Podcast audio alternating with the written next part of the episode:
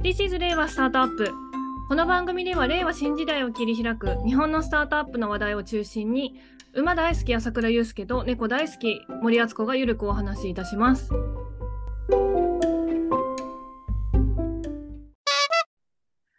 この番組はスタートアップ情報プラットフォームイニシャルの提供でお送りいたしますイニシャルでは7月1日よりスタートアップ向け新プランイニシャルスタートアップの提供を開始いたします B2B サービスに取り組むスタートアップへ継続的な営業活動の支援をを提供する予定です。ぜひイニシャルまでお問い合わせください。ということで皆さん、こんにちは。イニシャルユーザーベースの森です。はい、こんにちは。アニマルスピリッツの朝倉です。朝倉さん、はい、あるリスナーからですね、ほ質問をもらいました。う。あ、ご質問。へえ。はい珍、しい朝倉さんに対してです。お、え、僕はい、そうです。うん毎朝やってるルーティンは何かありますかルーティンはい。ない。 あれ、ないん だ。ないよ。 ないんですかなるべくなんかね、あのーあのーそうですね。それで言うと、毎晩なるべく早く寝たいと思ってるんです。僕、だいたい平均はいはいは睡眠い時間が6時間ぐらいでして、あ、う短んもい。うちょっと寝たいので、早く寝ようと思ってるんだけど、なんか本とか読んでるとやっぱり止まんなくなるじゃないですか。で、ズはルズルなっちゃうわけですよ。あはいはいはい。で、そうなるとですね、夜更かししちゃって、毎朝起きる時間が結構バラバラであると。で、極力朝はミーティングとか言えないようにしてるんですね。午前中っていうのは。まあ、それ自分が思考したりとかする時間とか持ちたいし。うんうんで、そうなってくると、ただね、朝がね、どうしても、 あの、不規則な生活になりまして。はいはい。なんで、すごく調子いい時は、あのーなんか、近所のコーヒー屋さんとかに散歩がてらコーヒー買いに行って帰ってくるみたいなことやることもありますし、なんかちょっとストレッチやるとか、うんうんそういうこともしますけど、毎日っていうのはないですね。あ、そうなんですね。あ、やりがちなルーティンじゃないけど、やりがちなのは、あの、はい人様のポッドキャストですけど、はい。元ニュースビックスの野村さんがやってる、あの、はいはいはいニュースコネクト。はい。これはね、ほぼず、すほぼっていうか僕全部の回聞いてると思う。おー。うん。あれいいよね。いいやでっすぱなり毎日の ニュースをキャッチアップうっていうん意う味んでは。おすすめです。ルーティーンは、ポッドキャスト。うん、そうだね。ニュースコネクトを聞いてまうんうす。あとは、そうね、朝、 うんそれで言うと、基本的には僕はあの自宅で働くことがほとんどですので、はい。えー、J-Wave を流してます。 お、ラジオラジオ。ああ、そうなんですか。はい。耳、耳なんですね。耳ですね。ああ、テレビは見ない。テレビは見ないね。基うんうん本うん本当見ないね。うん。うーん。あじゃあーラジオなとんでポッドキャス、ト別所さんとか、はいはいはい。サッシャさんとかが、あ、そう、わかりますずっよと。聞いてるとなんかね、友達感覚になってくるよね。 勝手な知り合いで勝す手よ。にね。あるある。一回さ、あの、別所さんが何かのイベントですれ違った時に、おーとか言いそうだったもんね。やばい。違う違うみたいな。やばいやばいやばい人ね。 変な人いたって言われてる変なやつ。人、変な人。だけど、これ逆逆に僕らのさ、このボイシーとかポッドキャストも、そういう何回か僕言われたことありますよ。あ、なんかいつも聞いてるんでっていうふうに、まあすごい嬉しいんですけど、ありがたい変ですよ、ね。な感じですとか言われて、うん。嬉しいですけど、あ、けどなんかそういう距離感になるよね、みたいああ。な。うん。僕の中で別所さん友達なもん。ああ、 そういうのありますよね。全然そんなことないんだけど。うん。なんか、そうですね。このポッドキャストをお聞きになる方とオフラインで、あの、まあ、会う、会うと、ポッドキャストと同じ喋り方ですねって言われますね。うん。いや、まあそりゃそういだよや、ね。そりゃそうだよ。作ってないもんね作ってないからね。もうちょっと作った方がいいのかもしれませんけど。 じゃあ、ちょっとかしこまるかもしれないと。今度ちょっと発声練習とかしようか。なんか二人でなんかアナウンサー研修とか受けに行く面白そう。それも、それも収録しちゃっていいんじゃないですか。ね、めっちゃ気持ち悪くなると思うんだ よね。ムズムズする、それ考えただけで。多分なんかね、言えないんだろうなって思います。うんうんうんうん。はい、ということで、あの、今日もですね、ベンチャーキャピタリストのお仕事ガイド、うんうん。続きに行きたいと思います。はい。今日で7回目です。うんうんすごいですね。最長記録更新し続けてます。うん。まあ、語る話いっぱいあるからね。ああ、そうなんですよ。うんうん。でですね、えっ、と、このベンチャーキャピタリストのお仕事ガイドはですね、ベンチャーキャピタリストのが何をやっているのかということを深掘っているシリーズでございます。はいえっ、と、ベンチャーキャピタリストあののお仕事って、まだこう、ちょっとね、こう、まあ、定式化されてないところが多いので、便利的にこう、ざっくり、ソーシング、投資判断、投資実行、モニタリング、エグジットの5つはにい分けて、それぞれの、それぞれどういうものなのかというのを深掘っている、えーところでございます。はい。えー前回からですね、ようやく4つ目、投資先のモニタリング、バリューアップの、に、えー突入してまいりました。うんうんうん。前回、えーもえー投資先のモニタリング、こんなものがある。うんえうーんうんバリューアップ、こんなものがあるっていうのを、まあ、PE ファンドとあの対比をして、えーと、確認をしてまいりました。うんうんうん。ということで、今回はですね、よりこのバリューアップっていうところにがメインになるかな、あの、を深掘っていきたいと思っております。はい。えー前回、このバリューアップのところは、まあ、バイうんアウトファンドを見たときに、まあ、経営者派遣っていうところと、まあ、バリューアップチームを送り込んで、まあまあ、売上の拡大や、えーうんうんコスト削減を通じたコス、えー利益創出うんうん。のところを、まあ、やるよっていうところを、えー見ました。はい。じゃあ、VC、うん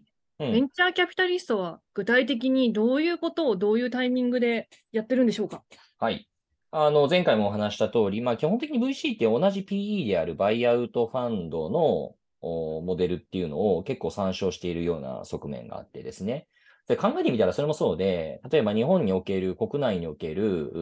うー VC ファンドの、まあ、U といえばやはり、まあ、GCP さん、グロービスさんだと思うんですけうんうんど、うんうんグロービスさんってできたの90年代後半とかじゃない確か。あ、そうなんです。 99年とかじゃないかな。1号ファンドとかが確か。もうちょっと早いかな。2号ファンドがそれぐらいかな。まあ、いずれにせよそれぐらいなんですよ。30年経ってないわけですよ。うんうんうんうん、で、まあ、それまでね、証券会社系のなんかそのファンドとかね、金融機関系のファンドってのはありましたけど、参加のやつは。いわゆる独立系っていうとやっぱりグロービスさんですよね。うんうん、一線級で存在感を持っているところで言うと。うんうんうん、で、その他の独立系 VC って、考えてみたらね、たかだかここ10年ちょっとなんですよ。おーまあ、インキュベートさんとかが2000年代後半かな、2010年ちょい前かうんうんな、9年とかそれぐらいかもしれませんけれどもう、んうんあのーまあ、15年ぐらいじゃないですか。今調べましたところ、はいあのグロービスキャピタルパートナーズさんの、はいえーいちごファンドですね、えーはいグロービスインキュベートファンドがですね、1996年でした。 96年ですか。はい。確か多分98年と99年ぐらいに、あのー他のね、海外のお VC さんと一緒に作られた2号ファンドがあったと思うんですけど99年ですね。はい。 99年か。まあ、だからまあ、30年経ってないわけですよ。うんうん。で例えばさ、それで言うとね、あのーこれ他で話してるので言っていいと思いますけど、アンリーさん、うんうん1号ファンド、これ僕がミクシーにいたとき、僕はなんかあの、アンカー投資するって決めて、当時5000万円出資したんですけど、ミクシーから。へえ。うん。だからもう結構ね、それは、当時のファンド出資額としてはそれなりに大きかったんですよ。あ、そう、あ、じゃあ、え、あ、LP だったってことですか LP ですよ。ええ、面アンカ白ーい。 LP です。。へえ。やりました。で、それが2013年でしょへえ。で、コーラルさんとか、た確か2016年とかじゃないですうんか。うんうんうんだから、で、クロスセックさんも2018とかかな。とか、そう思うとね、あの、まあ、今、まあ、ななんとなく思い浮かんだ VC さんをランダムに挙げましたけど、独立系 VC ってわーって出てくる人たちって、やっぱり、ここ10年ぐらいなんですよね。うんうんうんで、対して、うんバイアウトファンドってもうちょっと前ぐらい、まあ、それこそグロービスさんと同じぐらいのタイミングから、でもなんか一社だけじゃなくて、結構複数活動してきたっていう、まあ、国産、確かあの、まあ、バイアウトファンドじゃないけど、村上ファンドができたのが確か99年じゃないうんそれぐらいなんですよね。で、まあ、それぐらいの前後から、まあ、バイアウトファンドっていうのも、いろいろ独立系のものが増えてきて、うんユニゾンとか、アドバンテージパートナーズとはか、いはいはい。でもっと言うと、あとはいえ、まあ、あの、主だった PE って、まあ、外資の会社じゃないですか。そうですベインねキ。ャピタル、KKR、はいブラックソンとか。で、そうなると、おまあ、カーライルもそうですね。うんあのー厚みがあるわけですよ、歴史が。全然違う。うん長いともうもはういはい全然歴史が違う。うんうんなので、まあまあ、それで言うと、まあ VC だってね、海外の VC はなんか、まあすごく厚みあるわけだけど、まああんまり日本でね、主だって活動してる VC って、海外の VC ってないわけで、ブランチ持ってみたいな。なんでやんないのかなあれか。額が小さく始められるから、どっかで雇われの外資の VC やるぐらいだったら自分でファンド立ち上げるわってなるのか。うん。と。余談ですけど、ここは難しいんですよね。バイアウトファンドって、うーんとね、どうしてもね、自分でファンド立ち上げるのめちゃめちゃ難しいんですよ。うん、前にもありましたね。うん、1000億、2000億回していた人が、じゃあ、次、自分でバイアウトファンドね、先頭でやってた人が、じゃあ次立ち上げますって言っても、トラックレコードないですじゃないですかって言われうんて、うんうん本当せいぜいなんか100億とかそういう単位になっちゃって、でもそうなるとプレイスタイル全く違うので、ううん。で、バイアウトファンドってどうしてもね、活躍した人も、もう延々と雇われをやり続けるしかないっていう、そういう構造になっうん。てるんですよね。だから、独立系のバイアウトファンドっていうのを国内で始められた人たちってのは本当すごいなって思いますけど、うんまあやっぱりその時代の背景とかもあるしね。うんうん。まあ、えっと、余談でした。まあ、そんなことも ありですね、基本的には歴史の厚みが違うので、バイアウトファンドを参照することが多いとうんうん。いうことですね。で、VC なんですけど、じゃあ、バリューアップって何してるのかっていうと、うんもうもうかなり、もうピンからキリまでバラッバラやってることは。なので、うん例えば、いや、顧客紹介しますよ、みたいなライトなものから、いや、ゴリゴリに経営指導します、みたいな。うんうんうん。おで、経営指導って言ってもなんかいろいろあって、なんかね、ちょっとマーケティングこうやったらうまくいくと思うよ、みたいな、tips みたいなものを、えー享受する人もいれば、なんか事業の大戦略の大方針について、えー俺が指導してやるっていうスタイルもあるし、まあ、千差万別ですよね。うんうん。で、うーんと、歴史的な背景を少し振り返っておけばいいのかなと思っていて、うんなぜこのバリューアップやバリューアップとか、あとハンズオンっていうのが言葉が連発されるようになったのかというと、うん歴史的に日本って、いわゆるそのハンズオフというか、まあ、あんまりなんか、なんだろうな、うーん、事業、まあ、投資してあとはほったらかしみたいなところが多かったわけですよね。へーちょっと、まあ、まあ別にネガティブな意味ってわけでもないけど、歴史的には。でなんでかっていうと、えっと、金融系の VC が多くて、昔は。独立系はいはい VC っていうのはここ10年ぐらいの、のうんうんうん言うてもここ10年ちょっとですよって話したじゃないですか。うんこれまでって基本的には金融機関の系列の VC っていうのが多かったわうけんですよ。うんうんうん。なんで、うーん、あんまりその人たちがゴリゴリゴリゴリ事業に入ってきて何か指導をするってことってそんななかったんですよね。もちろん皆無とは言わないんですけど、うんなんでいわうゆん。るモハンニズオタフリング中心みたいな感じですね。そうそうそうそうそう。うんうん。え別にそれが悪いっていうわけじゃないんですようんう。ん実はこれ、あ昔、スタイルだし。うん。ある、この間、それこそ他の VC の方と話してると、うんなんかあの、えーもう結構前なんだけれども、日本の VC でどこが一番パフォーマンスがいいのかって計算したら、うん某お生命保険系かなのうんうん。 VC、本当バーってばらまき型で全く何もしませんっていう、あのうんうん何もしないとは全然悪い意味ではないなくて言ってるんですけど、うんうんうんうんどこが一番パフォーマンス良かったって言って、結局なんかばらまいてハンズオフが一番いいじゃねえかっていう結論になったっていうふうに言って て、ああ、ありそうみたいな話をしたことあるんですけど、はいはい。あのーまあ、それはさておきですね。えっと、まあ、もともとそういうのが中心だったわけですよ。うんうんである種そこに対する、うんアンチテーゼとか、まあ、差別化っていう意味合いですごいハンズオン、ハンズオンっていうのを強調して、うちは単にお金出すだけじゃなくて、ちゃんと事業の成長にコミットしますよっていうことの方が、うん、まあ、なんかちょっとかっこいいというか、いけてるっていうふうに見なされたっていうところもあろうかなと。まあ、それが差別化要素になったんですよ、昔は。10年前って。うんうんうんうん今じゃ考えられないけど、今ってみんな言うからさ、ハンズオンって。で、えっと、加えて、もうちょっと時代的な背景で言うと、昔って、うーん、お金がめちゃめちゃ希少だったわけですよ。うんうんうん10年以上前って。うんうんうんなんて、僕ね、何度も言いますけど、僕がスタートアップやった頃って、年間ベンチャー投資額700億の時代でしたから、今8000億とか でしょよく出るやつ。 そう。で、ね、冬の時代とか言われましてもっていう感じがするわけですよ、僕からすると。 まあ、それだけね、あの、サートアップっていう人も起きたから、まあ、一社あたりの数減るでしょって言われたら、まあ、そうだけどさ、っていう感じではある んですね。で、えーっと、一方、今ってもうお金がコモディティになってくるじゃないですか。うんうんそうなると、2つの意味で、えーっと、やっぱり、なんか差別化というか、なんか、なんだろうな、より選ばれなきゃいけない。うんっていう VC 側の競争倫理が働いて、それは2つの側面において働くんですね。まあ、1つは分かりやすくスタートアップに対して。うんは単にお金出しておしまいじゃなくて、なんかあの、そんなダムキャピタルじゃなくて、まあ、スマートキャピタルですよと、うんえースマートマネーですよと。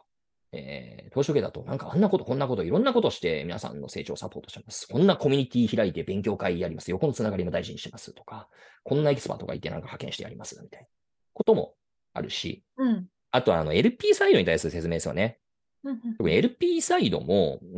んんまあなんかどうもなんか半蔵の方がいけてる、か っこいいっていう、そういうなんか認知が構成されており、へえ。ね、その方が良いという ご評価を受けることがあってですね、うちは単に統率するだけじゃなくて、いろいろサポートするんですみたいなことを言うっていううんうのんが、まあもはやそれみんな言うから何の差別化にもなってないんですけど、うんうんいう。まあ、けどいずれにせよ、まあそういった時代背景もあって、VC 側も選ばれなきゃいけないから、うんなんかさ、単にお金出すって言われるよりも、その後いろんなことしてくれますっていう方が、なんか良さそうな気するじゃないですか。あだったらこっちの方がお得だなはい私だったらみたそいっな。ちがいいなと思います。でしょなんかはいお金どうせもらうんだったら、その二度おいしい方がいいじゃないみたいあ、な。そうです。まあまあ、そうですよね。で、えっと、まあ、そういった背景がありましたと。で、これ、えっと、それ拡張していくとどうなるかっていうかっていうと、今これ日本の話をしましたけど、これ、アメリカとかも同じで、ベイエリアとかも同じで、うんで象徴的なのが、あの、A16Z。う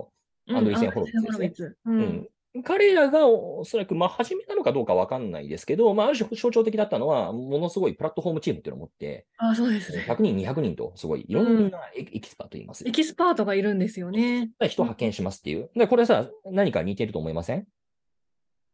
あの、バイアウトファンドのバリアああ、バリューアップチーム。そうそう専門の人たちがたくさんいて、う要んうんすうるにそんの人を派遣しますっていうふうなことを言うわけですよね。うんうんうんまあ実際どこまで派遣って言ってもね、古田なんかどういう関与の仕方かって僕は分かんないですけど、分かんないし、実際まあいろいろ、あの、濃淡あるんでしょうけどね。うんうんうんうんまあこれ結構、まあアメリカでも同じような状況で、えーうんうんそういったことをやる人たちがいて、うんうんで、えー走りだったと。で、えっと、それをね、あのーなんていうのかな、まあ、ある種、うーまあ、US だと結構もう大きいファンドだとそういったプラットフォームチームがいるのが当たり前ですみたいなうんうんうん風潮もあるらしくてですね、うんうんえーで、それは自分たちもやっていかなきゃっていうことで、えーそういったことを模倣している日本の会社あの投資家さんもいらっしゃるという、そういう状況ですね。なるほど。なんで、うん。もう千差万別なんです。うーん。で、ポイントはね、何かというと、うんあの、このバリューアップハンズオンに対する捉え方、考え方っていうのはうんうん、うんかなりその VC ファンドの、うん VC ファあファンドというか、ファームのうんポリシーというか思想が反映されると思うんですね。ほう。で、究極役立つか役立たないかだと思うんですよ、それって。あのそうです。ね。スタートアップから取ってみると。うんうん。で、うーん、これは役に立つバリューアップうんハンズオンもあれば、役に立たないバリューアップ、ハンズオンもあるっていうのが回答だと思います。うん。だし、なんだろう、ある人がすごくいいって言っても、そのやっぱりその担当者の方と、そのスタートアップの方との相性、あるいは必要としてる、なんだろうな、トピックに対して、えーその VC 側で関与してくれる人が、すごくフィットした人なのかどうなのかだとか、まうん。あ、そういったいろんな相性の話もあって、そうですうね。ん、相性と、まあ、その人の属人性みたいなもうのなのんか。なという気はするんですよね。うん。で、うーん、なんでしょうね。あの、僕は正直、これは本当に、うん、まあ、あの、本当、人によるっていうことなんですけども、うんさっき、まあ、やっぱり、思想が込められるっていう話をしたじゃないですか。うんうんうんうんうんアンゾーンに対するファーム側の考え方って。僕はやっぱり原体験、僕は起業家側なので、はい。ぶっちゃけネガティブに思うところあるわ けですよ。ネガティブバリューだって思うこともすげえあるわけですね。うんうんうんうん。で、めちゃめちゃ端的に言うと、何かというと、うあーうちはハンソンですよ、バリアップですよっていうふうにう言っんてくるんだけれども、ぶっちゃけうんうん事業のことなんか、うん。まあ当たり前だけど、前やってる。るそのスタートアップの人の方が当然詳しいわけで、うんうんうん。よっぽど考え込んでるわけで、うん。なんか、いや、そんなこともう何回も考えましたけどとか、ああ、こうはいいうこはといはをい。さもなんか、こういうこと考えなきゃいかんのだ、ドーンとか言われると、あう本る当せ、え、本当帰ってくれますかっていう気分になるじゃないですか。うるせえ。僕はなったんですよ。で、あと、なんだろうな。うん、いやー、そうなんだよね。うん。アンゾンつってるけど、いやー、例えばね、コスト削減とかそういうとこすごいガーって言ってくるけど、そんなのね、わかるよ、みたいな。でもできないから困ってるんだよ、みたいな。うん。 まあ、分かってるよ、みたいなし。でいや、別に、ななんならできるよ と。そんなことを、なんで時間取られて、で、なおかつ、こっちのなんかレポーティングまでしてなんか説明せなあかんのと。それ、アンゾーンという名の、バリューアップという名のマイクロマネジメントですよ、たただの。しああ、なるかほども、。センスのないマイクロマネジメントですよね、と思うこと が、まあ、僕は散々あったってへいうえ現代圏のもと、うーん、なんだろうな。やっぱりバリューアップハンズオンっていうのを手放しで喜ぶのは僕は違うと思うし、うーん。嫌な言い方すると、ものすごくさ、センスのある、すごくいいバリューアップもあれば、あ本当にトンチンカンでネガティブバリューでしかないバリューアップもあるというこうんとうだと思うんんですよ。うん当然、バリューアップなら何だってさ、経営者に働きかけるわけだから、経営者の時間取るわけですよね。うん。うんうんうんうでん。シード、特にシード級のスタートアップなんてさ、競争力の源泉って何かっていうと、経営者の時間であ り、マインドシェアだったりするわけですよ。それを別に何の価値も生み出さない投資家の対応にバレる。それ、まあ、必要なんですよ。モニタリングっていう点において言うとね、うんちゃんと、まあ、レポーティングうん、適正な内容をちゃんとやることは、それは絶対やんなきゃいけないんですうよ。んそれはやんなきゃいけないルールだけど、だけど、同行したさ、干渉って、うん、もう本当、迷惑でしかないなっていう。うんうんうんうんで、実際ね、これ、うん、起業家の人100人ぐらいヒアリングしたことあって、うんうん。どうですかと。で、これ結構分かれます。あの、いや、すごいそういうのありがたいですっていう人もいれば、これ本当に言われたことだけど、ハンズオンのような腕まくりをされると言葉選ばずに言うと鬱陶しかっただろうなって感じますとか、 なんか、直接サポートが役に立つことは実際にはほとんどないとか、事業経験がない投資家に頭でっかちに介入されてもむしろ迷惑。これ今言ってますけどうん、これあの、実際言われたこと今呼び上げてますからね。正直なところ自分で一度も事業をやったことない人たちのほぼ役に立たない意見なんだなと感じる。特定領域を専門にする VC は事業領域に詳しいだろうと当時思っていたが、やはり起業家の方が詳しい とか、お金を出してももらう以外に何も期待しなくなった。結構こういう辛辣なことも言われるんですね、実際。うんうんでこれはね、やっぱり直接は言われないと思います。まあね、良かれと思ってね、あの、うんやってるっていうのはわかるからですよね。うん、だし、まあ、言いづらいじゃない、そう言って。うんうんうんいや、迷惑なんですけどって。うん。で、これはね、やっぱり僕、傾向を見てて、やっぱりうん経験の少ない起業家の人の方が、なんかそのバリューアップとかハンズオンっていうものにものすごく幻想を抱いてると。ああ、すごいやってもらったら事事業に詳しい VC の人うんうが、いろいろ助けてくれて、うちの会社が良くなるに違いない。うんうんうんうんやっはぱいりはい考えてみると、うんうん VC の立場からするとね、VC である自分よりも事業について詳しくない、マーケットについて詳しくない人ってう、んうん投資しちゃダメなんですよ、そんな人に。うん僕だったら絶対投資しない。うんうんうん俺の方が詳しいじゃんって思った瞬う間、んちょっと厳しいよね、それは。うんうん全館重義務として厳しいですね、それは。うんうんよっぽど他に輝くものがない。だともするとね、その、まあ、ちょっと今ね、ネガ僕、それは僕の思想ですから、ネガティブサイドに触れて言ってますけど、なんかあの、バリューの押し付けになっちゃうっていうのが最悪なんですよね。俺こんなこと知ってるぞと。だからお前も言うとりしろっていうふうに。うんうんうんこれは最悪なことで。で、思想っていうところで言うと、僕はあの、一応馬乗ってたじゃないですか。はい馬乗りじゃないですか、限定に。はいで馬ってね、馬術にしても、あと僕今やりますけど、ポロにしても、はいあと昔はまあちょっと一応競走馬の調教とかね、端くれとしてやってましたけど、基本的に人ってさ、あの馬から見ると、ランドセルというか重荷でしかないわけですよ。邪魔なんですよ。うんうんうんだから人いない方が走るわけですよ、気持ちよく。うんうんうんうんだからいいい具合にどこで力出すかみたいなガイダンスは必要なんだけどね、もちろん。うんうんうんこっち向かなきゃダメよとか、そういうガイダンスは必要なんだけど、力出し切れるかどうかで言うと邪魔なわけですよ、正直。うんうんだから僕、で、ね、基本的に競馬にしたってさ、走るのって人じゃないじゃない騎手じゃないじゃない、うん馬じゃない、で、これって僕はスタートアップの経営も同じだと思っていて、うんスタートアップの経営するのって起業家じゃないですか。うん投資家がやってんだったら、だったらお前が会社やれよって話だし、うんあそれは別にやればいいと思うんですけど、うんうんだし、なんで、僕は一番大事なのは邪魔しないことだと思うんですよね。うん邪魔しないで、ある程度、ただところどころ、やっぱりちょっとここペースを落とさなきゃいけないとか、ガイダンスはしなきゃいけない。うんうんその中で僕なりに思ってる、そうで言うと、まあ、ちょっとこうんうんう最後ですけど、うんあるとしたら3つのギャップを埋めるぐらいあるのかなと思っていて。お面白そううんうん一つは知識差のギャップですね。はいはいはいはい例えばファイナンス知識とかのギャップだとか、こういったフェーズになっているとこういった課題起きるよとか、うんあうるいんは同じマーケット、例えば SARS の会社だってあれば、ほ他の会社とかも見てるわけだから、うんなんか今こんな感じになってるよとかね、そういう知識差のギャップ、これは埋めなきゃいけない。うんあと観点のギャップですよね。うん